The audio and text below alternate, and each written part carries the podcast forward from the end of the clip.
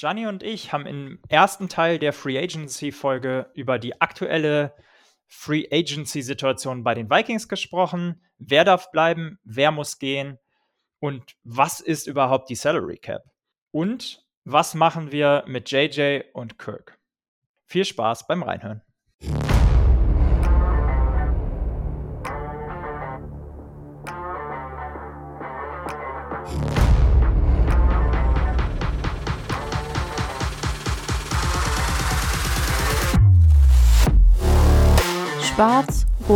Purple and Gold. Der Minnesota Vikings Podcast mit Gianni und Freddy. Und damit herzlich willkommen zu einer neuen Folge Schwarz, Rot, Purple and Gold. Mitten in der Offseason mal wieder. Ähm, ich bin froh, dass ich mal wieder Freddy an meiner Seite habe. Grüß dich. Moin, Johnny. Wie geht's dir? Ja, die Offseason ist weiter zäh und lang so ein bisschen äh, hat man sich dran gewöhnt, aber will man sich ja irgendwie auch gar nicht dran gewöhnen. Von daher freue ich mich schon jetzt auf die Diskussionen in der Free Agency und wenn wir dem Draft näher kommen. Wie geht's dir denn? Ja, ähnlich. Ähm, es war kalter Entzug. Äh, erstmal vom, vom Football runter und ähm, ja, so langsam jetzt in der Off-Season leider angekommen und mich da, ich gewöhne mich so langsam daran, dass ich sonntags kein Football mehr gucke. Ähm, aber es war, war hart. Ja, umso besser, dass wir die Zeit überbrücken. Ähm, ich glaube, wir haben ja heute einiges vor ähm, und wollen mal so ein bisschen Free Agency und alles darum herum beleuchten. Genau, wir wollen heute hauptsächlich um den Cap Space sprechen. Da hat man ja schon einiges über die Vikings gelesen, dass wir nicht ganz so, dass die Situation nicht ganz so rosig ist, sagen wir es mal so. Ähm, und da muss man direkt schon tiefer einsteigen. Wir wollen äh, euch das Ganze so ein bisschen näher bringen. Was ist eigentlich Free Agency und äh, Cap Space? Ähm, die Begrifflichkeiten so ein bisschen aufbröseln, ähm, weil, und das natürlich auch für uns ein bisschen neu war. Also die Begriffe geistern natürlich immer wieder so rum, Salary Cap, äh, Gehaltsobergrenze und so weiter, aber was verbirgt sich denn dahinter? Ähm, die Vikings sind mit minus 21 Millionen äh, gerade äh, in die nächste Saison sehr, sehr weit unten, nämlich Nummer 28 in der NFL. Ähm, und da sind wir schon direkt bei der Krux der Dinge. Ähm, das bezieht sich auf Spot-Track-Daten. Ähm, und die gehen davon aus, dass ein Team 225 Millionen Salary Cap zur Verfügung hat. Dementsprechend kann man da immer mal wieder verschiedene Daten lesen, ähm, aber darauf beziehen wir uns heute. Vielleicht so ein bisschen zum Hintergrund. Ähm, was ist denn Salary Cap überhaupt? Ähm, Salary Cap ist die Summe, über die ein NFL-Team jährlich für Spielergehälter verfügen kann. Ähm, es gibt, wie Johnny erwähnt hat, schon ähm, eine Gehaltsobergrenze, ähm, die als Instrument dient, um die Liga möglichst vergleichbar zu machen. Ähm, aber eben auch eine Untergrenze, die jedes Team sozusagen ähm, ja, verteilen muss auf Spielergehälter, nämlich genau 89 Prozent der, ähm, der gesamten Cap.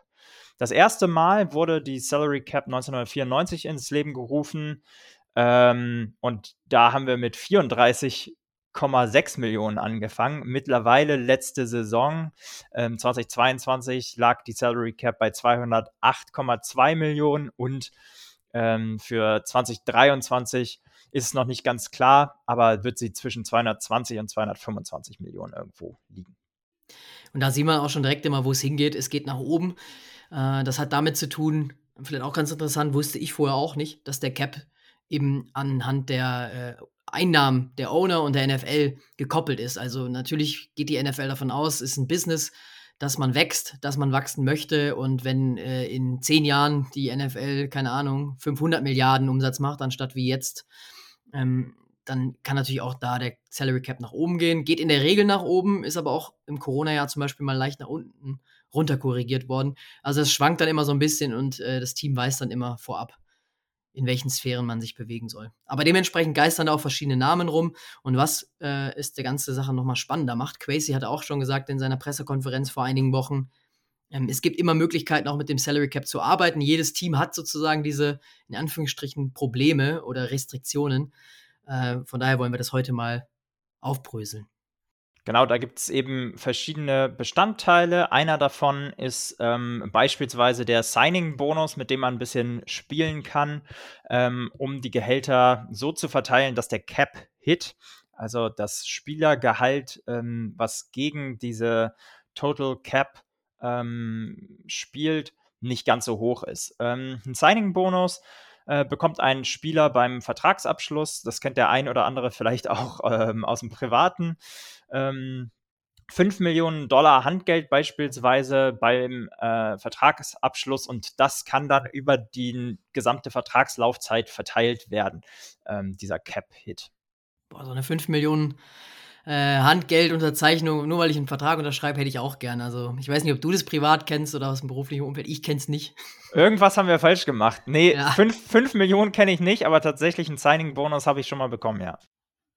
Aber wahrscheinlich waren da mindestens mal drei Nullen weniger dran. Mindestens. Leider. Ähm, genau, aber also wichtig für die Spieler vor allen Dingen ist dann der andere Bestandteil, ähm, Guaranteed Money, ähm, das garantierte Gehalt, ähm, was definitiv bezahlt wird. Heißt, sollte ein Spieler vorzeitig entlassen werden, ähm, steht ihm eben dieses garantierte Geld trotzdem zur Verfügung. Das restliche Geld des ähm, Vertrages verdient der Spieler eben im Laufe der Vertragslaufzeit. Und für ein Team bedeutet das eben, ähm, dass bei einer Trennung ähm, dieses garantierte Gehalt nicht gespart wird. Ähm, möglicherweise bei einem Trade ähm, eben dann schon, weil das neue Team, und das ist bei äh, dem TJ Hawkinson Trade zum Beispiel der Fall gewesen, das neue Team, also wir, die Vikings, ähm, übernehmen dann ähm, das Gehalt, ähm, den Signing-Bonus aber beispielsweise nicht. Ähm, genau, der zählt weiterhin gegen den Cap. Ja, und das ist auch wichtig zu verstehen, wenn man manchmal Trade-Gerüchte liest, äh, jetzt mal unabhängig von No-Trade-Clauses oder ähnliches, aber ähm, fragt man sich manchmal, warum bietet da kein, kein Team zum Beispiel mit oder warum ist das ist Team nicht interessiert? Weil natürlich auch der Vertrag eine große Rolle spielt. Oder man liest manchmal, ja, zwei First-Rounder möchten die haben ähm, oder geben vielleicht nur drei ab oder ähnliches. Äh, hat immer damit zu tun, natürlich, wie die Cap-Situation aussieht oder die Vertragssituation von dem jeweiligen Spieler, weil das aufnehmende Team eben auch den Vertrag teilweise übernimmt. Aber da gibt es auch hin und her Geschobe äh, oder Geschieberei, sagen wir mal so. Genau, also man kann da ähm, Creative Accounting betreiben, so ein bisschen. Ähm, und das ist auch das, was äh, Kevin O'Connell ja ähm, so ein bisschen angedeutet hat. Ähm, genau. Was bedeutet ähm, denn überhaupt Cap-Hit, beziehungsweise wie setzt er sich zusammen. Ähm, also einmal äh, der erste Bestandteil ist das Grundgehalt, ähm, das garantierte Gehalt sozusagen, der Signing-Bonus und Bonuszahlung. Und bei den Bonuszahlungen muss man dann auch nochmal unterscheiden ähm, zwischen likely to be earned, also die, ähm, wo man davon ausgeht, dass der Bonus, also dass der Spieler den Bonus erhält, und eben not likely to be earned, die, ähm, die eher unwahrscheinlich sind während ähm, genau sich diese not likely to be earned ähm, auf Bonuszahlung ähm, beziehen, ja, die also die sind eben kein Bestandteil ähm, des, des Cap-Hits, sondern nur die, die likely to be earned sind. Ja, und Beispiele dafür sind, wenn jetzt äh, Justin Jefferson zehnmal auf dem Platz steht, zehn Starts hat sozusagen für die Vikings, dann ist das sehr, sehr likely. Dann ist das so ein bekannter Bonus oder wenn er vielleicht ähm, fünf Touchdowns fängt, das ist äh, sehr einfach zu erzielen. Anders ist zum Beispiel vielleicht ein Super Bowl MVP. Das ist dann eher unlikely to be earned. Ja, genau. Und dann haben wir noch ähm, Dead Cap oder den Ausdruck Dead Money. Ähm, das sind eben bislang ausgezahlte Summen des Vertrages, ähm, die dann mit äh, verbleibenden garantierten Gehältern addiert werden und von der Summe wird anschließend äh, der bisherige Cap-Hit abgezogen. Ähm, das Ergebnis ist dann eben Dead Cap ähm, und dafür gibt es ein Beispiel. Ähm, ganz spannend aus der Saison äh, 2022, letzte Saison, war Matt Ryan mit 48,7 Millionen US-Dollar ähm, der äh, Quarterback, der den allerhöchsten Cap-Hit, beziehungsweise der Spieler, der den allerhöchsten Cap-Hit der Geschichte der NFL hatte. Ähm, und wenn der entlassen worden wäre vor dem 1. Juni, ähm, dann würden eben die oder dann hätten äh, hätte sein Team in der kommenden Saison ähm, eine Dead Cap gehabt in Höhe von 40,5 Millionen, eben ähm, aufgrund ähm, dieser Summen ähm, des garantierten Gehaltes, ähm, was dann eben addiert wird mit dem bisherigen Cap-Hit. Außerdem gibt es noch ähm, den verschiedene Tags. Das wichtigste dabei ist das Franchise-Tag. Das wird nochmal ganz kurz in, äh, unterschieden in Exclusive und Non-Exclusive. Ähm, mit einem Tag kann man einen Spieler mit einem auslaufenden Vertrag sozusagen ähm, ganz sicher, eben wenn es ein Exclusive Tag ist, an den Verein binden für einen kurzen Zeitraum. also eigentlich immer ein Jahr, so kenne ich es zumindest. Ähm, genau, und bei einem Non-Exclusive Tag hat ein anderes Team auch die Möglichkeit, das Tag zu matchen ähm, und da eben nochmal nachzuziehen. Ähm, dabei ist wichtig, dass sich ähm, die Höhe des Gehaltes dann eben ähm, nicht durch Verhandlungen zusammensetzt, wie das sonst der Fall ist, sondern ähm, basierend auf dem Durchschnitt der fünf höchstbezahlten Spieler einer Position Group. Also kurzes Beispiel. Ähm, Patrick Peterson würde dann, wenn wir ihn äh, taggen würden mit einem Franchise-Tag, ähm, ja, ein weiteres Jahr bei uns spielen und das Gehalt würde sich zusammensetzen eben auf den ähm, Top 5, auf dem Durchschnitt der Top 5 Cornerback-Gehältern. Äh, ja, und da ist auch äh, witzigerweise Kirk Cousins eine der besten Beispiele für, weil der wurde damals bei den damals noch Washington Redskins, genau, äh, zweimal in Folge sogar ähm, ja, mit dem Franchise-Tag versehen und musste dann noch ein bisschen länger in Washington bleiben, obwohl er vielleicht selber nicht mehr da bleiben wollte. Ein Spieler hat gar nicht so viel Mitspracherecht dabei. Genau, eben gar kein, ja. glaube ich. Äh, da sieht man wieder, die NFL ist ein Business. Ähm, wir haben jetzt schon ein bisschen über Sign-on-Bonus und so weiter gesprochen. Ähm, und da nochmal tiefer einsteigend, weil das sind genau eben, oder ist einer der zwei wichtigsten Instrumente, um am Ende äh, Salary Cap freizuschaufeln. Du hast es schon gesagt, da gibt es verschiedene Mechanismen, ähm, dass es verteilt wird. Äh, und da ganz wichtig ist eben die Deadline vom 1. Juni. Also man liest oft Post äh, June 1st und Pre, äh, Pre June 1st. Ähm, und das ist eben wichtig zu verstehen, weil wenn man zum Beispiel jetzt heute im März ähm, Devin Cook cutten würde, dann würde man die Sign-on-Boni, die man ihm garantiert hat, äh, aktuell sofort auf dieses Jahr äh, allokieren müssen. Äh, und dementsprechend wird man nochmal mehr Dead Cap schlucken müssen. Äh, wenn man ihn aber erst nach dem 1. Juni cuttet, dann kann man das auf zwei Jahre verteilen. Also Beispiel, er hat 5 Millionen Sign-on-Bonus, äh, cutte man heute, dann kriegt man die 5 Millionen sofort für 2023 angerechnet. Cutte man ihn erst nach Juni, dann kann man sozusagen zweimal 2,5 Millionen geltend machen. Ist natürlich ein Vorteil für das Team. Nachteil ist, man muss bis Juni warten und vielleicht hat da schon äh, andere Free Agents oder die Draft-Leute, die man verpflichten wollte, konnte man dann gar nicht assignen, weil man eben Cap-mäßig noch nicht so rosig dasteht. Genau, wichtig bei dieser ganzen Cap-Situation ist, dass ähm, man grün sein muss. ähm, also man darf kein negatives Cap haben. Man muss ähm, in dem Limit liegen. Sonst gibt es da eben empfindliche Strafen ähm, von, von Geldstrafen bis hin zu äh, Draft-Pick-Entzug. Ähm, das ist nicht ganz so spaßig. Ähm, genau, und wie gesagt, ist aber meiner Meinung nach ein gutes Instrument, um ähm, ja, dem so ein bisschen Sorge zu tragen, dass es einigermaßen ausgeglichen ist, ähm, was, was die Gehälter angeht und dass ähm, nicht jedes äh, Team wild drauf los signen kann. Ähm, genau, und man muss eben, ähm, bevor das neue League Year losgeht, muss man ähm, da innerhalb der Regularien operieren. Ein super Podcast, der auch immer wieder solche Dinge erklärt, ist Circus Sideline, auch ebenfalls Part der Footballerei. Äh, Nina und Ninja nehmen euch da ganz gerne auch öfter mal mit bei solchen Themen, erklären rund um die NFL, gerade auch für Neueinsteiger oder Neueinsteigerinnen, ähm, was sich denn hinter solchen Begriffen verbirgt. Dementsprechend klare Empfehlungen dafür. Verlinken wir euch auch gerne mal in die Show Notes. Dann lass uns doch mal reinschauen, wie es bei den Vikings aussieht. Ähm, um so ein bisschen die Cap-Situation zu verstehen, muss man auch erstmal verstehen, wer ist denn Free Agent bei uns. Weil hm, das ist vielleicht auch so ein kleiner Trugschluss, den man hat, wenn man nur auf den Capspace schaut. Nicht nur schauen vielleicht, wie kann man den denn erhöhen oder wie kann man denn äh, Spielermaterial freisetzen, sondern welche Spieler gibt es, die man resignen möchte, welche Vertragsverlängerungen stehen an, um quasi äh, von hinten nach vorne das Feld aufzuräumen und dann zu schauen, wie komme ich denn überhaupt in die Cap-Situation, die ich brauche. Es macht nicht Sinn zu sagen, ich cutte den und den Spieler, um 5 Millionen freizumachen, sondern ich möchte vielleicht mit Spieler X, Y einen Vertrag verlängern oder ich möchte Spieler Z von einem Team verpflichten, um dann quasi, muss ich mich darum kümmern, wie erreiche ich denn überhaupt die Cap-Situation.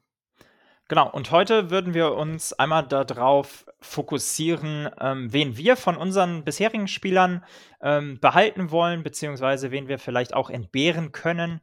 Ähm, und in einer Sonderfolge im nächsten Teil sozusagen gucken wir uns dann einmal dediziert an, was denn Free Agents sind, die für uns ganz interessant sein könnten, die noch nicht bei uns spielen.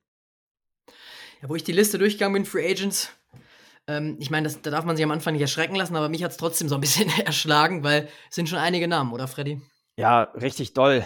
Ähm, ich glaube 17, 17 Stück, 18 Stück, irgendwie sowas. Ähm, ja, lass uns sie einmal kurz durchgehen. Angefangen ähm, in der Offense, da haben wir Garrett Bradbury, ähm, Nick Mullins, unseren QB, ähm, Irv Smith, Austin Schlottman, äh, unser Backup-Center, der dieses Jahr dann doch zum Einsatz gekommen ist. Ähm, unser Backup-Running Back ähm, Alexander Mattison, Offensive Tackle Blake Brandel, Wide Receiver BC Johnson, Offensive Tackle Ollie Udo und Tight End Ben Elfson.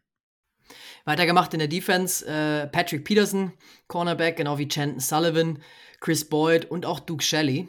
Ähm, Jonathan Bullard und Curious Tonga sowie Delvin Tomlinson, ähm, alles drei unsere Defensive Tackle ähm, auf, die, auf der anderen Seite des Balls.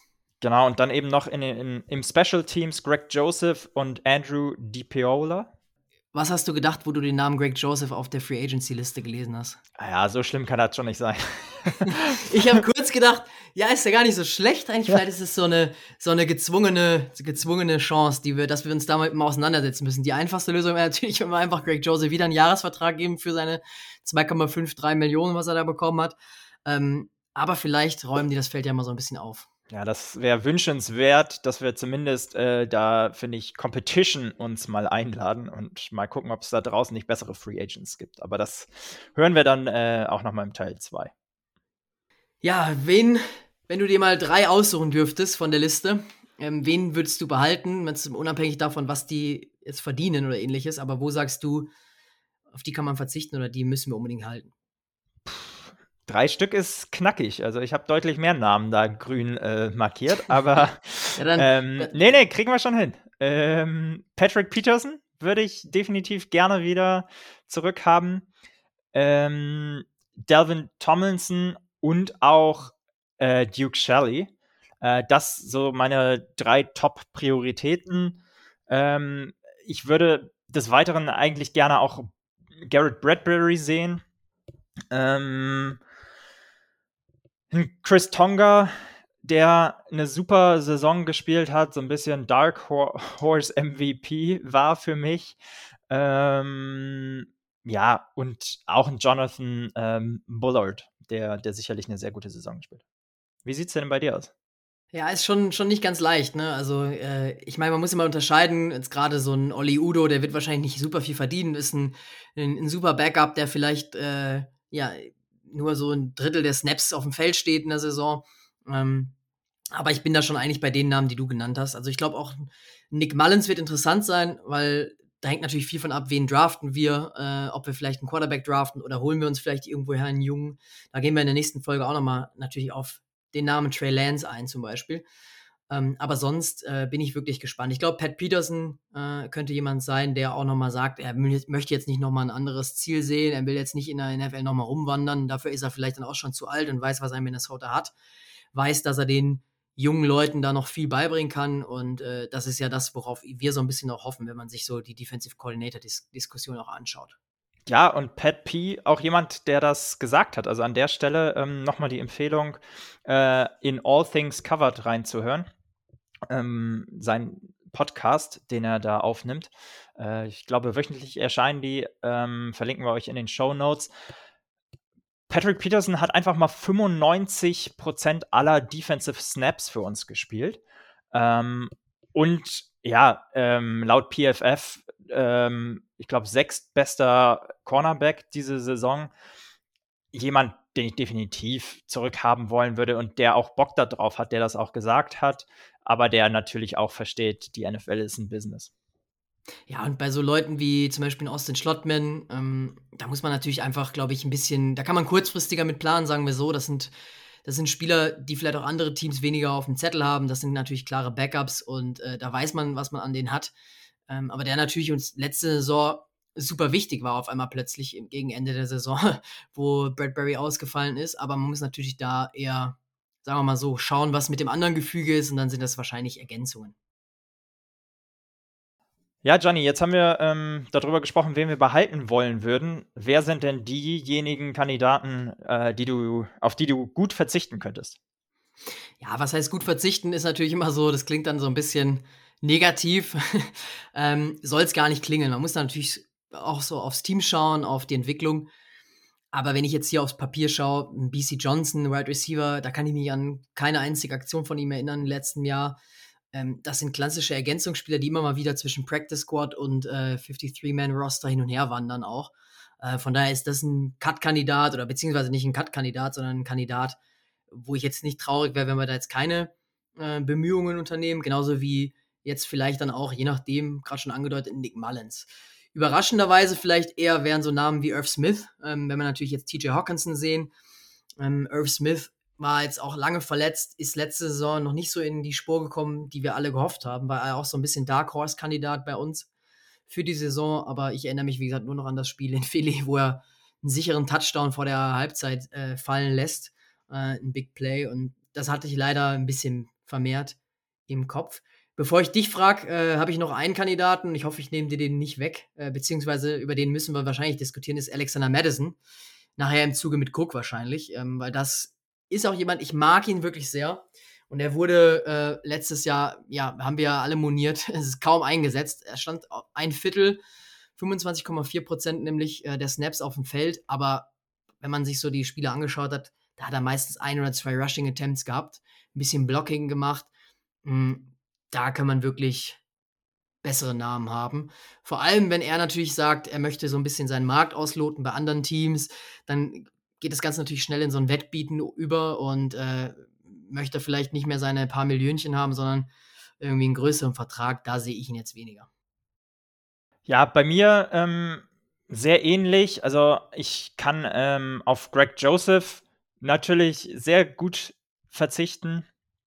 Ähm, haben wir eben schon angedeutet. Da beleuchten wir sicherlich auch noch mal, wen es da vielleicht ähm, noch gilt, ähm, ja, als Competition, als Competition einzuladen. Den habe ich jetzt gar nicht mehr äh, im Kopf gehabt, weil der war gedanklich schon weg. War der Klassiker, ne? Ja. ähm, genau. Ben Ellefson, auch jemand, von dem ich einfach wenig gesehen habe. Klar, jetzt mit Hawkinson und auch Irv Smith ähm, ist er dann auch ziemlich am Ende des äh, Depth Charts bei uns.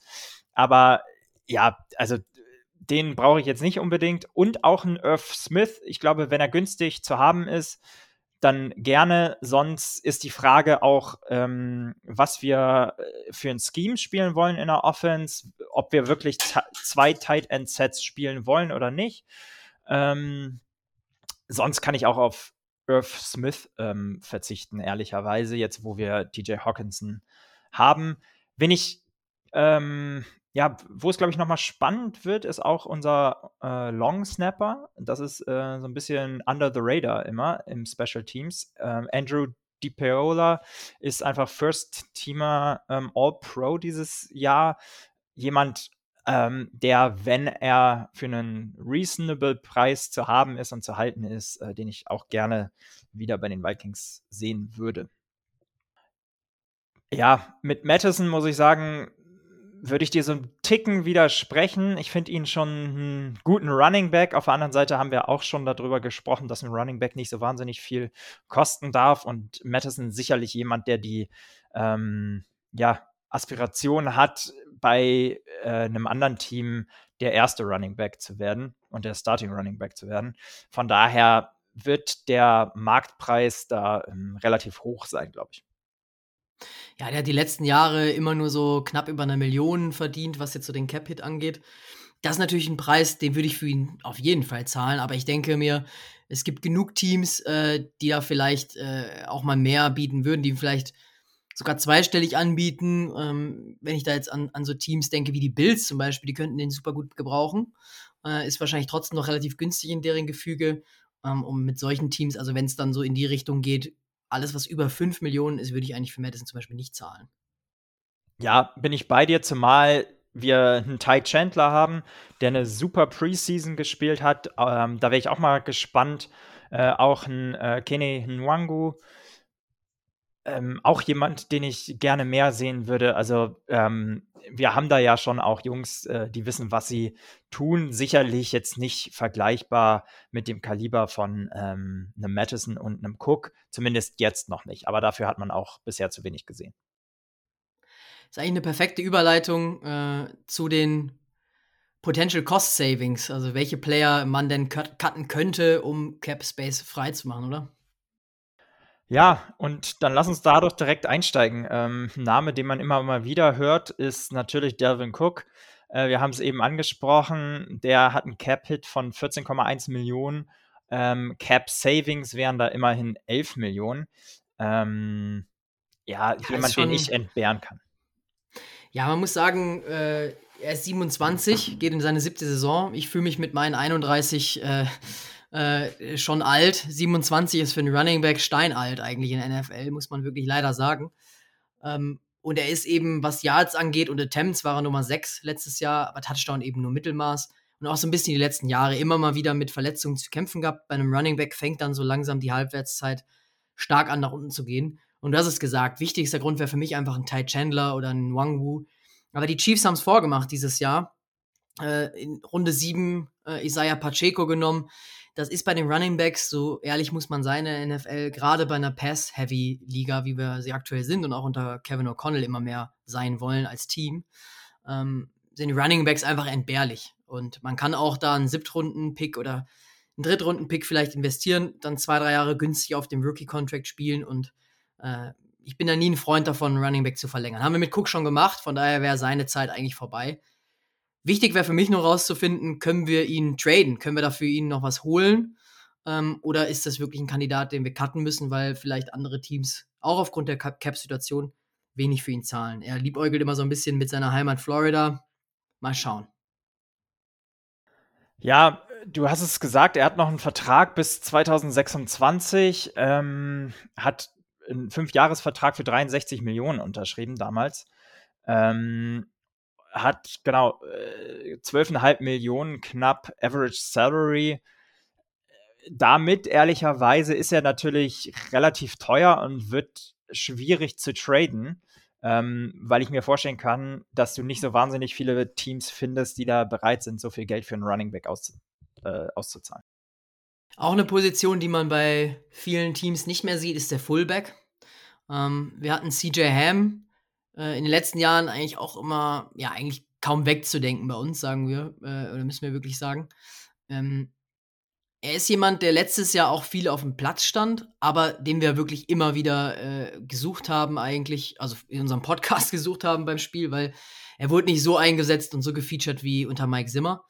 Ähm, und wirklich wenige Teams, eigentlich außer die Niners äh, und vielleicht noch die Raiders mit dem Deutschen ähm, Jakob Johnson spielt eigentlich kaum noch ein Team. Die Ravens haben noch einen ganz guten Fullback, aber sonst ist das, glaube ich, nicht das, was bei Kevin O'Connell reinpasst, oder? Nee, du hast es gesagt, also unter ähm, Mike Zimmer waren wir natür natürlich deutlich ähm, mehr run-oriented. Ähm, jetzt deutlich mehr pass-oriented, dadurch eben auch weniger Need für CJ Ham aufgrund des Vertrages, der steht noch bis 2024 bei uns ähm, unter Vertrag. Ähm, das ist relativ günstig, meiner Meinung nach. Dafür würde ich ihn behalten. Also der hat einen, zwölf, einen Vierjahres-Vertrag für 12 Millionen unterschrieben damals. Ähm, genau, 5 Millionen davon guaranteed. Und ähm, ja, 3,1 Millionen Savings, wenn wir ihn cutten würden. Ich glaube, da hätte ich noch andere Kandidaten vorher. Jein, also ich glaube, ich, da sehe ich ihn schon eher als Cut-Kandidaten ganz klar, weil ich glaube, wie gesagt, er passt nicht bei Kevin O'Connell rein. Ähm, er, ist, er, war da, er hat den Vertrag, er ist jetzt kein schlechter, er hat auch dann gegen Ende der Saison hier und da mal äh, Bälle auch gefangen, aber ich glaube, da haben wir anderes Material und da sind drei Millionen, klingen jetzt vielleicht erstmal wenig, aber das ist zum Beispiel ja schon fast ein Patrick Peterson. Ähm, und dann habe ich lieber einen Patrick Peterson da als einen CJ Ham vom, von der Cap Situation. Ja, gut, klar. Da äh, brauchen wir dann nicht drüber sprechen, dass natürlich ein äh, Patrick Peterson mit, äh, was habe ich gesagt, ich glaube 95% Snaps played, ähm, da eine größere Rolle und auch wichtiger ist, definitiv. Ähm, aber da wird die Frage sein, ob man den wirklich zu dem Preis äh, verlängern kann, ob du vielleicht sogar einen Franchise-Tag ähm, anwenden musst. Äh, und dann wird es deutlich teurer. Ja, aber schon mal spannend, dass wir uns da schon nicht einig sind. Ähm, zumindest nicht ganz so einig, sagen wir so.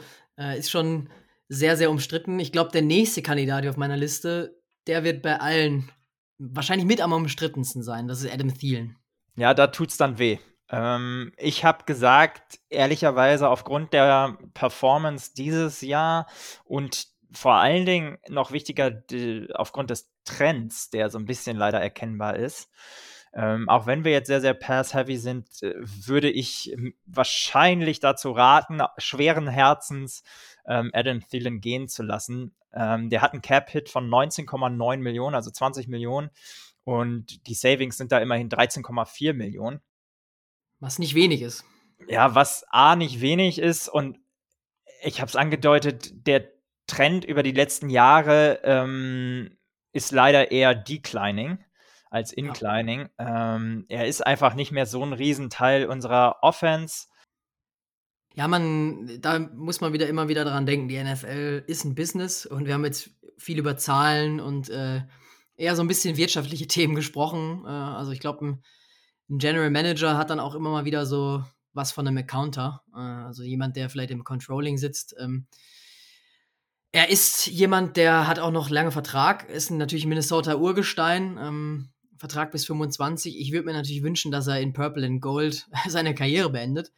Äh, ich ich habe ein Trikot von ihm, du doch, glaube ich, auch, oder? Also ich glaube, wahrscheinlich 99 Prozent unserer Hörer hat äh, ein Adam Thielen-Trikot. Mm, und das ist dann schon immer schade. Er ist in Minnesota groß geworden, ähm, hat für Mankato State ähm, war er ähm, Wide Receiver, wurde nicht gedraftet, ähm, hat sich dann im im Minicamp bewiesen und seitdem, glaube ich, die, ist er ähm, einer der besten undrafted Wide Receiver überhaupt in der Geschichte der NFL und natürlich eine Institution für die Vikings.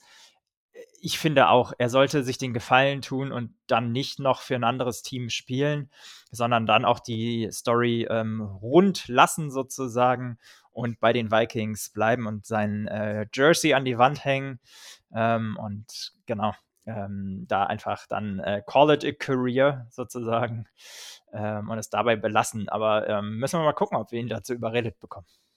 Ja, seine Frau hat ja schon viel nach dem letzten Spiel gegen die Giants äh, getwittert und ge ge äh, gepostet auf Instagram. Vielleicht noch einen positiveren Grund, warum ich glaube, dass wir ready sind, ähm, den nächsten Schritt mit ihm zu machen und wirklich da einen sauren Apfel zu beißen aus Fansicht ist einfach KJ Osborne. Wir haben einfach einen Receiver, der vielleicht so ein bisschen nochmal nach vorne steppen kann und eben auch Hawkinson ist ja eigentlich quasi ein halber Tight End und Right Receiver. Ähm, dementsprechend glaube ich, dass wir uns gut tun könnten, wenn wir vielleicht einen Right Receiver auch draften oder vielleicht auch hier und da und da ein kleiner Sneak Peek auf die nächste Folge uns auch noch jemanden ertraden können. Da gab es schon einige Gerüchte. Ähm, ich glaube, da sind auf jeden Fall äh, andere Baustellen vielleicht offener und die 13,4 Millionen würde ich ganz gerne bei uns im Cap Space sehen. Auch wenn es mir wirklich leid tut, das ist so aus Fansicht würde ich sagen, niemals. ja. Ja, ich glaube, ähm, ja, da sind wir uns dann, sind wir uns dann einig, äh, schweren Herzens. Ein anderer Kandidat, bei dem es auch sehr umstritten sein wird und der mir auch äh, sehr am Herzen liegt und auch eine Institution für die Vikings ist, ist Harrison Smith. Mit einem ähnlich hohen Cap-Hit, äh, 19,1 Millionen ähm, und noch mehr Saving Potential, also 15,2 Millionen, wenn wir ihn ähm, vor June 1 cutten. Ähm, das ist schon, das ist schon eine Hausnummer. Ja, der ist mindestens so ein Urgestein äh, wie Adam Thielen. Ich glaube einfach, aber dass er mit 33 Jahren, auch wenn er eine super Saison gespielt hat, muss man, muss man sagen, gerade was Interceptions angeht, ja, super stark gewesen, ähm, aber trotzdem auch hier und da mal verletzt war, muss man einfach das Sportliche sehen und äh, sagen, okay, wenn man ihn vielleicht für ein, zwei Jahre nochmal günstig sein kann, er hat ja erst 2021 seinen Vertrag verlängert und war damals der äh, bestbezahlteste Safety der NFL für eine kurze Zeit. Ich hoffe so ein bisschen, dass er dann auch nochmal so ein Vorbild sein kann für die junge Safety-Gruppe. Ne? Louis Sean, auch ein Cam Bynum hatten wir in unserer letzten Folge ähm, bei unserem Season Recap, dass wir da mit dem nicht ganz so zufrieden waren. Ähm, bin ich gespannt, äh, was wir mit ihm machen. Ich kann mir vorstellen, dass er ähm, auch nochmal einen Paycut nimmt. Das ist natürlich auch nochmal eine Möglichkeit. Klar, das kann jeder Spieler sagen. In der NBA bestes Beispiel Dirk Nowitzki, der immer wieder gesagt hat, er verzichtet auf Gehalt, damit die Mavericks nochmal eine Chance haben auf dem Ring. Genauso könnte ich es mir bei Harry auch vorstellen, dass er sagt, äh, okay, gut, ich habe jetzt schon ein bisschen Kohle verdient. Ich bin 33, ich möchte jetzt nicht nochmal ein, zwei Jahre woanders spielen. Und vielleicht bin ich auch noch, fühle ich mich noch gut und sage, ich will noch ein, zwei Jährchen spielen dann lasse ich aus den äh, 19 Millionen, mache ich dann vielleicht mal irgendwie äh, 13, 14 und auf dem Cap-Hit geht es vielleicht nicht ganz so arg. Ja, also wenn ich das jemandem zutraue, dann ist das Harrison Smith, ähm, einen Paycut da zu nehmen, ähnlich wie Adam Thielen auch. Ja. Ähm, same Story. Ähm, auch, Thiel, äh, auch Smith haben wir gedraftet ähm, und seitdem hat er nirgendwo anders gespielt. Ähm, auch, wie gesagt, ein Urgestein. Ähm, ich möchte noch mal auf die Performance zu sprechen kommen. Du hast es schon angedeutet. Der hatte fünf Interceptions, genau wie Patrick Peterson. Ähm, beide sozusagen an Stelle zwei bei den Defensive Backs äh, hinter ähm, Woolen ähm, mit, mit sechs, der da das Feld ähm, anführt und auch Pro Bowler ähm, ja ist dieses Jahr. Harrison Smith hat einfach 34 Career Interceptions ähm, für uns gemacht. Ähm, hatte äh, letzte Saison 66 Tackles, insgesamt 707 Tackles für die Saison, ist meiner Meinung nach ja seit Jahren ähm, immer unter den Top 5 Safeties in der NFL und jemand, dem ich gerne so lange unter Vertrag sehen würde, ähm, bis man wirklich sieht, dass der schlechter wird. Ja, also es gab klar das ein oder andere Spiel diese Saison, ähm, gerade das ähm, Postseason-Game gegen die Giants äh, fällt mir da ein, wo er nach längerer Verletzungspause wirklich nicht gut aussah. Aber sonst ist das äh, ein sicherer Bestandteil und wir brauchen, glaube ich, auch einfach sein Leadership. Ein weiterer Publikumsliebling ist Eric Kendricks, äh, allein schon wegen seiner Frisur. äh, glaube ich auch jemand, der immer gute Laune im Lockerroom verbreitet. Der wird auch schon 30, ist seit 2015 in der NFL, auch jemand, den wir gedraftet haben. Aber gerade so die letzten zwei Jahre waren jetzt nicht ganz so gut. Hatte natürlich diese Saison auch viel mit dem Scheme zu tun. Ähm, und da könnte ich mir aber vorstellen, dass der vielleicht nochmal einen Abnehmer finden könnte in der NFL, dass der vielleicht nochmal unter einem besseren Defensive Coordinator oder einem besseren Coaching-Staff auch nochmal einschlagen kann. Oder viele sich denken, so, so ein bisschen wie Anthony Barr, wo ich auch traurig war, dass wir den gehen lassen haben, der in bei den Cowboys jetzt nicht ganz so eingeschlagen hat, aber wo ein Team sagen könnte, das probieren wir. Ja, ich glaube einfach, dass ein Eric Kendricks auch davon profitieren kann, dass wir einen neuen Defensive Coordinator kriegen werden. Und da kommt es extrem stark darauf an, ähm, wie der den einbindet. Ähm, beziehungsweise was das Scheme sein wird, wie er sich da drin zurechtfinden wird. Ähm, ja, und mit 9,5 Millionen Savings Potential, klar, ähm, ist eine Hausnummer, aber zumindest jetzt nicht so wie bei Harrison Smith, ähm, irgendwie mit 15 Millionen oder eben auch bei einem Adam Thielen mit 13,5 Millionen. Äh, das ist schon nochmal ein deutlicher Unterschied. Ähm, ja, jemand, den ich für sehr, sehr capable halte, wenn er im richtigen Scheme ist. Wenn nicht, glaube ich, findet der auch einen Abnehmer ähm, und vielleicht kriegt man da nochmal das ein oder andere Draft-Pick.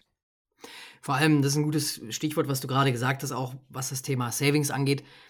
Ähm, das ist natürlich dann, oder das sind jetzt die Spieler, die wir hier ansprechen, die am meisten äh, zu Buche schlagen, jetzt mal neben Kirk Cousins, auf den wir gleich nochmal eingehen. Aber man muss natürlich auch immer schauen, man kann natürlich jetzt nicht alle cutten und sagen, wir haben jetzt 100 Millionen Cap Space und wir bauen das Ding komplett neu auf. ähm, also da sind wir natürlich noch nicht. so ein bisschen, genau, also zumindest nicht mit Crazies und äh, Kevin O'Connells Ansage, dass wir einen soften Rebuild machen wollen. Anders jetzt als vielleicht die Bears, die ähm, mit am meisten Cap Space haben mit über 125. Ähm, da muss man natürlich auch immer schauen, was macht Sinn und wo sagen wir, die tun uns vielleicht noch ein, zwei Jahre gut. Jemand, der aber auch sehr wichtig sein wird dann, äh, oder wo ich glaube ich zumindest mal sagen würde, entweder den oder den anderen Namen werden wir noch behalten. Das ist äh, Akeem Hicks. 5 Millionen Saving Potential ähm, ist für mich bei weitem nicht so viel wert, gerade wenn man sich so Brian Asamoah anschaut. Äh, der Rookie, der nach der Verletzungs- äh, nach dem Verletzungsstart eigentlich eine super Saison gespielt hat oder immer mehr gute, gute Snaps auch hatte. Von daher könnte ich mir persönlich vorstellen, dass wir Hicks cutten bei 5 Millionen, eigentlich so ein kleiner No-Brainer. Ähm, oder zumindest irgendwie einen ganz anderen Deal mit ihm aushandeln. Ähm, und dafür einen Kendricks zum Beispiel behalten. Oder zumindest versuchen, da das äh, Geld, was wir sparen, auch in ihn wieder zu reinvestieren, oder? Ja, also ich könnte mir gut vorstellen, dass wir ähm, Hicks gehen lassen, sozusagen, weil er sich auch ein Ticken weniger oder deutlich weniger mit den Vikings identifiziert ähm, als ein Eric Kendricks und Eric Kendricks nahelegen, sozusagen seinen Vertrag zu restructuren, ähm, beziehungsweise da auch einen Paycut zu nehmen und auch bei Kendricks eben, äh, wie schon angesprochen, bei Harrison Smith und auch ähm, bei Adam Thielen sicherlich jemand, äh, mit dem du darüber reden kannst, auch jemand, den wir gedraftet haben, der noch nie woanders gespielt hat, ähm, ja, und der sich augenscheinlich wohlfühlt in äh, Minnesota. Ja, ich meinte natürlich Jordan Hicks, nicht Akeem Hicks. Akeem Hicks wäre auch noch mal, noch mal ein bisschen schöner, den würde ich wahrscheinlich nicht vom Hof jagen. ähm, aber genau, du hast es gesagt. Also er war schon bei den Eagles, bei den Cardinals, ist auch schon 30 jetzt zur nächsten Saison. Ähm, ist auch schon Super Bowl-Sieger gewesen. Vielleicht sagt der sich auch, uh, that's it for me, äh, wenn die Vikings da nicht verlängern wollen. Ich habe noch ein spannendes äh, Pärchen. Ähm, und dann wäre ich eigentlich mit meiner Liste, glaube ich, soweit durch äh, an spannenden Saving Potentials. Und das ist einmal den Deal Hunter mit 5,5 Millionen mhm. und Zedarius Smith mit sage und schreibe 13,8 Millionen, die wir da einsparen können. Ja, ich glaube, du kennst meinen Take dazu, der kommt. Ähm, ich habe mal ein bisschen gestalkt auf Instagram und ähm, der, der gute Zedarius, so gerne ich ihn auch weiter behalten würde, ähm, hat keinen Content mehr, ähm, dementsprechend auch keinen Vikings-Content mehr. Ich könnte mir vorstellen, dass da schon das eine oder andere Gespräch geführt wurde. Daniel Hunter, jemand, der dieses äh, Jahr zumindest anfangs im Scheme untergegangen ist, äh, dann immer besser in Tritt gekommen ist, wo man einfach sagen muss, das war aber auch ein ganz anderes Scheme als das, was er gewohnt war bisher. Ähm, und der für uns, glaube ich, extrem wichtig sein wird und den sehe ich einfach nicht, dass wir den gehen lassen, besonders ähm, wenn der Unterschied im Cap-Hit so groß ist zu Zedarius Smith, dann glaube ich, dass man, also ich glaube nicht, dass wir beide gehen lassen. Ich glaube auch nicht, dass wir beide behalten. Ich glaube, dass Zedarius Smith geht und Daniel bleibt. Ja, bei dem, bei dem Gehalt, man muss dazu sagen, die Zahlen 10,56 für Hunter und 10,6 für Zedarius, eigentlich auch beide sehr, sehr stark. Vor allem beide Hunter stark. hat mich sehr gefreut. Genau, hat auch so unter vielen Fans so den Comeback Player of the Year äh, bei uns intern äh, gewonnen, auch viele Spieler gesagt, dass er eine starke Saison gespielt hat.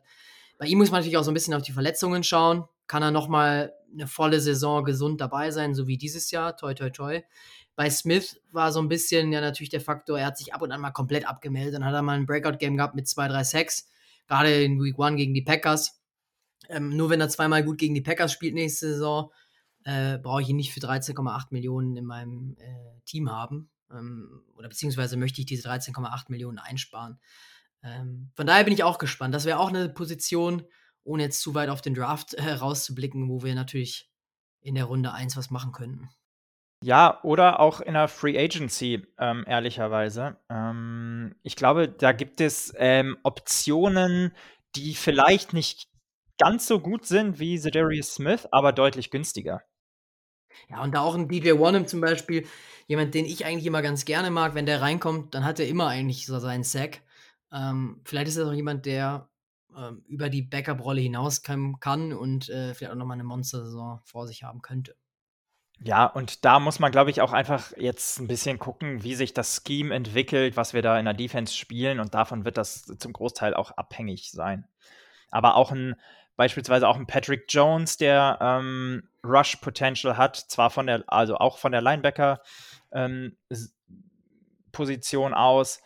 Ähm, ja, du hast, du, du hast ähm, DJ Warnham schon angesprochen.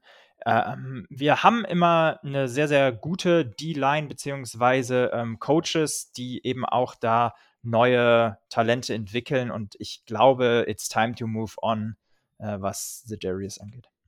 Aber genau, dann ähm, lass uns doch noch mal einen Schritt zurück machen und ähm, ja auf unsere beiden großen äh, Verträge gucken, die, die immer wieder ähm, im Umlauf und in aller Munde sind. Ähm, Justin Jefferson äh, wird einen Monster-Deal bekommen. Der hat noch ein Jahr äh, Vertrag ähm, sozusagen über. Ähm, ich könnte mir gut vorstellen, dass wir ihm schon einen neuen Vertrag dieses Jahr anbieten müssen, vielleicht auch, Klammer auf, Klammer zu. Ähm, und Kirk Cousins. Ja, bei Jefferson ist natürlich jetzt äh, das letzte Vertragsjahr ähm, von seinem Regular Contract. Wir könnten seine fünf, äh, die Fifth-Year-Option ziehen äh, im Rookie-Vertrag, aber dann verschiebt man so ein bisschen das Problem. Ich glaube auch, dass wir ihn jetzt verlängern sollten und auch müssen, ähm, einfach um ihm die Wertschätzung zu bringen, äh, um, um auch vielleicht so ein bisschen zu schauen, proaktiv, wenn wir ihm jetzt vielleicht einen großen Vertrag anbieten. Ihr wisst alle, wie die NFL tickt. Äh, Jefferson hat gesagt, er ist der beste Receiver, dann möchte er auch den größten Vertrag haben. Äh, aktuell Tyreek Hill mit 130 Millionen, ähm, äh, 30 Millionen Average pro Jahr. Äh, letztes Jahr bei den Dolphins unterschrieben. Man hat bei Jefferson die Zahl gelesen, vier Jahre und 130 Millionen ebenfalls. Das wären dann eben 32,5 pro Jahr. Also dementsprechend pro Jahr hätte er dann ein größeres Salary. Ähm, nicht nur, dass er es verdient hat, ähm, er ist einfach die, das Gesicht der Franchise. Gerade jetzt mit einem Adam Thielen vielleicht unter den ganzen Aspekten, die wir besprochen haben. Äh, und vor allem ist es vom Timing auch nochmal wichtig, weil jetzt kommen andere Verträge wie CD Lamb, der in der gleichen Draftklasse war, äh, oder aber auch ein Devonta Smith äh, und Jamar Chase nächstes Jahr. Äh, stehen die Bengals vor dem gleichen Problem. Und wenn dann die Bengals ihm vielleicht einen 150 Millionen Vertrag angeboten haben, heißt das, wir müssen nochmal tiefer in die Tasche greifen. Ja, Sehe ich genauso. Ähm, alleine den Aspekt Wertschätzung, da sollten wir nicht zögern, ihm, äh, ihn jetzt schon zum highest ähm, paid Receiver zu machen. Hat er sich verdient, er ist der beste Receiver und sollte dann auch demenspre äh, dementsprechend gezahlt werden und es wird nicht günstiger werden. Ähm, von daher bin ich da absolut d'accord. Ich könnte mir fast vorstellen, äh, vier Jahre 35 Millionen ähm, aber gut, wir werden sehen und dann müssen wir dafür natürlich auch ordentlich Cap äh, freiräumen. Ja, und es ist so ein bisschen auch Timing, wie gesagt, ähm, also um da nochmal die Timeline aufzuklären. Also ab dem 20. März rum können die Vikings ihm Vertragsangebot geben. Äh, meistens passiert es aber eben über den Sommer hinaus und das ist so ein bisschen so eine Zeitbombe, wie gesagt. Also wenn CD Lamb dann vielleicht am, weiß ich nicht, 3. Juni unterschreibt, dann hat das natürlich auch Implikationen auf Jefferson. Von daher wollen die Vikings dann natürlich möglichst schnell sein äh, und einen Deal ausarbeiten. Jefferson hat auch gesagt, äh, er möchte da sein, wo man Super Bowl gewinnen kann und wo man ihn haben möchte. Das war ein ganz klares Signal und er hat jetzt noch nie irgendwas Negatives gesagt in die Richtung, dass er woanders schauen möchte. Ähm, ich glaube, er ist noch jung. Selbst wenn er jetzt einen Vertrag verlängern würde und merkt, bei den Vikings in zwei, drei Jahren ist es doch nicht so das Team, was um den Ring mitspielen kann, dann hat er immer noch genug Jahre vor sich. Ja, ich gehe davon aus, jetzt haben wir diese Folge viel darüber gesprochen, ähm, dass er einen sehr, sehr hohen Sign-on-Bonus bekommen wird, um da möglichst äh, den Vertrag backzuloaden. Also am Ende des Vertrags ähm, ja nochmal deutlich mehr ähm, Geld ihm in die Taschen zu spülen, ähm, um aber dann sozusagen so ein bisschen ähm, in 2023 ähm, aus, aus Cap Space Hell ähm, rauszukommen. Ja, ist die Frage, was machen wir denn mit unserem älteren Semester mit Kirk Cousins? Ja, auch eine Hausnummer, ne? Ähm, 36,2 Millionen verdient er nächstes Jahr. Da reden wir nochmal über ganz andere Summen. Der nächst äh, bestbezahlteste Viking wäre dann eben Adam Thielen mit 19,9 Millionen. Da kriegt ihr schon mal ähm, ja, so ein bisschen einen Einblick da, da rein, was auch vielleicht das Problem sein könnte. Ja, und du hast vor allem äh, vorher mir was, was Interessantes gezeigt. Ähm, und zwar habe ich erst gedacht, ja, ich habe das mal verglichen mit anderen Quarterbacks. Äh, und da sah das, äh, ist es aktuell die Nummer 6 in der NFL, wohlgemerkt, hinter den ganzen Rookie-Verträgen von Justin Herbert, äh, Jalen Hurts, Trevor Lawrence, Joe Burrow, die alle jetzt quasi eine Vertragsverlängerung haben. Sagen wir mal, die verlängern alle dieses Jahr dann ist Kirk Cousins auch eher so in der Range 10. bis 12. bestbezahlter, weil ich davon stark ausgehen werde, dass die mehr verdienen werden. Ja, und ähm, ja, seine 36 Millionen machen einfach mal 16 Prozent unseres gesamten Cap-Hits aus fürs nächste Jahr. Ähm, und es gab bisher ähm, kein Team, bis auf die Kansas City Chiefs, ähm, die es in den Super Bowl geschafft haben, mit einem Quarterback, der einen Cap-Hit von mehr als 13 Prozent hat. Ähm, und du hast es eben schon angesprochen, eben so ein Joe Burrow, so ein, ähm, so ein Hurts, das sind eben Leute, die in ihrem Rookie-Contract spielen und dann hast du natürlich richtig Kohle in der Tasche als Franchise, um das Team drumherum stark zu bauen. Ähm, ja, ich das ist natürlich schon eine Hausnummer. Auf der anderen Seite sehe ich auch gerade nicht, dass wir ohne Kirk Cousins auskommen. Ja, also andere Teams, die auch in den ähnlichen Sphären sind, sind zum Beispiel die Raiders mit Derek Carr oder ein Aaron Rodgers mit Green Bay. Das sind alles Teams, die so ein bisschen sich auch umschauen auf dem Markt. Aber ich glaube, bei uns wird es eher in die Richtung gehen. Und wir haben am Anfang viel darüber gesprochen, welche Möglichkeiten gibt es. Vertragsverlängerungen beispielsweise, einfach nochmal ein oder zwei Jahre sogar dran zu hängen mit Kirk zu sagen, ähm, wir stretchen das so ein bisschen, was er verdient, geben ihm einen größeren Sign-on-Bonus äh, und schauen uns dahinter dann so ein bisschen um. Aber mindestens noch ein Jahr ist äh, geplant, auch wenn er sowieso noch ein Jahr Vertrag hat. Aber aus Cap-Situationen müssen wir da schon vorher agieren. Er hat letzte Saison das gleiche gemacht mit uns. 45 Millionen hätte er da bekommen und durch Boni sind wir dann auf 31,5 Cap-Hit runter. Ähm, ich glaube, in die Richtung wird es gehen. Ja, ich denke auch und wir sind nicht bereit, ähm, jemanden anders da sozusagen das Franchise leiten zu lassen auf der wichtigsten Position, die es in wahrscheinlich all of Sports gibt. Ähm, wir haben eben auch einfach niemanden dahinter, der so eine wirklich gute Alternative ist, also wie beispielsweise die 49ers das, ähm, das haben, ähm, wo sie gleich drei wirklich capable Backups äh, hatten. Ähm, aber das vielleicht eine Möglichkeit. Also ich hoffe, dass wir äh, die Draft nutzen, um vielleicht ähm, junges Talent an Land zu ziehen, den wir dann noch ein, zwei Jahre hinter Kirk Cousins ähm, developen können.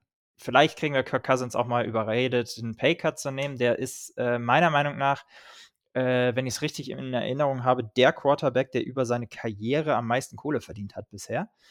Ähm, also liegt daran sicherlich auch, dass so ein Patrick Mahomes einfach noch nicht genügend Jahre unter seinem Mega-Deal gespielt hat.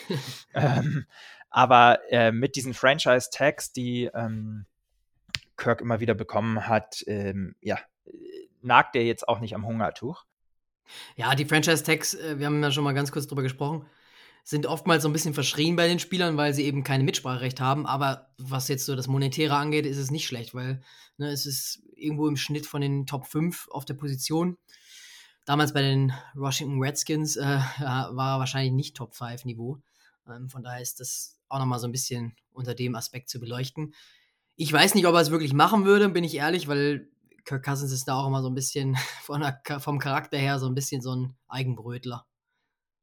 Ja, also wir haben ja nicht darüber gesprochen, wie likely das ist. Ich sag nur, ich, ich würde es mir wünschen. Ähm, ähnlich so ein bisschen, vielleicht können wir ihm mal ähm, das Interview von Dirk Nowitzki irgendwie übersetzen ja. und zukommen lassen, so, ähm, weil er sagt immer, er möchte einen Ring gewinnen, er möchte in Minnesota bleiben äh, ja, dann stell dich, dich, äh, stell dich doch auch so ein bisschen gerne in den Schatten der Mannschaft und nimm da mal einen Paycut, dann ähm, können wir da auch dem ein oder anderen äh, Free Agent ein bisschen mehr Kohle anbieten. Ja, ist immer so ein bisschen schwierig aus der Situation. Ne? Ich habe schon öfter mal so im Freundeskreis gesagt, da wurde ich für belächelt. Ja, ob der jetzt irgendwie 40 oder 35 Millionen verdient, ist doch egal. Wenn der andere, wenn der sich dafür vielleicht einen super Red Receiver noch holen können, der 5 Millionen verdient ähm, und dann eine starke Nummer 3 haben im Team. Ähm, beispielsweise, wenn jetzt einfach mal ganz theoretisch gesprochen, Thielen sagt, für 5 Millionen bleibt er ähm, und die 5 Millionen sagt, Cousins verzichtet darauf. Da wäre ich, glaube ich, jemand, der sofort sagen würde, an Cousins Stelle mache ich auf jeden Fall. Äh, weil ich möchte Thielen bei mir im Team haben, habe ich eine gute Connection zu. Aber ich glaube, der, der Amerikaner ähm, und gerade so die NFL, die tickt da so ein bisschen anders. Die gönnen einem das. das davon spreche ich auch gar nicht, dass ich Kirk Cousins das nicht gönne. Aber ich sehe dann doch immer das große Ganze und möchte dann doch den Ring gewinnen, möchte das Maximum rausholen. Und das schaffe ich ja nur, wenn ich auch mal hier und da ein bisschen zurückstecke. Ja, bin ich absolut dabei. Ich glaube, ein Take, über das wir nochmal sprechen müssen, und das machen wir dann nächste Woche, ist so ein bisschen jetzt, ähm, ja, Building the Bridge, ähm, ist Trey Lance. Und da gibt es viele Gerüchte, jemand, der für uns vielleicht auch Sinn machen könnte in Free Agency. Ähm, trotzdem würde ich gerne Kirk Cousins behalten und dann Trey Lance ein bisschen mehr Zeit geben, sich dahinter zu entwickeln. Aber wie likely das ist, ob das eine wirkliche Möglichkeit ist und vor allen Dingen, ob der zu uns passt, ähm, das besprechen wir dann nächste Woche. Dann würde ich sagen, haken wir es für heute ab. Lassen wir uns gut sein, wir haben schon wieder lang genug gequatscht. Ähm, ich hoffe, dass wir euch das Thema so ein bisschen näher bringen konnten und ein bisschen mehr Durchblick bei euch herrscht. Äh, bei uns auf jeden Fall hat es so ein bisschen geholfen. Äh, und wie gesagt, äh, in den nächsten Wochen schauen wir uns da nochmal an, welche Positionen, welche Spieler vielleicht zu uns passen könnten und was denn da wirklich dran ist an den Gerüchten. Wir haben äh, ja auch nochmal das Thema so ein bisschen für euch eingefangen, äh, Salary Cap, das ähm, ja berichtet.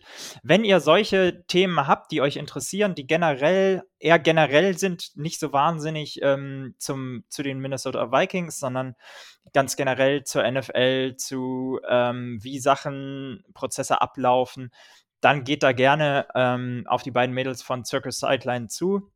Wir verlinken euch den Podcast in den äh, Show Notes und die machen das richtig, richtig gut. Äh, eine ganz klare Empfehlung da ähm, mal reinzuhören. Und sonst freue freu ich mich schon auf Teil 2 mit dir, Johnny, und bin mal gespannt, äh, wer so auf deiner Liste der Wunschkandidaten steht, die wir dann äh, nächste Saison vielleicht doch in Purple und Gold sehen. In diesem Sinne, Skol. Skol, macht's gut und äh, eine schöne Restwoche.